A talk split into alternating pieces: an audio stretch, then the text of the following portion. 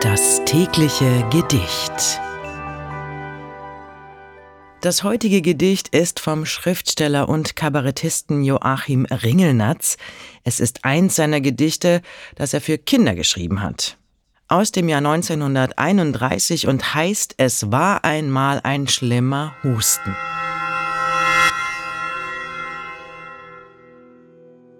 Es war einmal ein schlimmer Husten der hörte gar nicht auf zu pusten.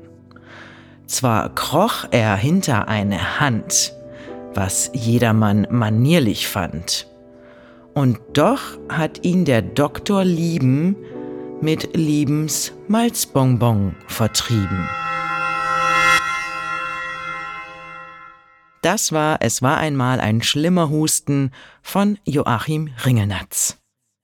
Wenn du dein Leben täglich mit Poesie versüßen möchtest, dann folge oder abonniere uns.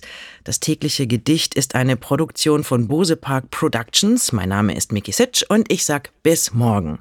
Und falls du diese Folge gerade bei Spotify hörst, du kannst jetzt eine Bewertung für den Podcast dalassen und auch die Glocke aktivieren, um keine Folge zu verpassen.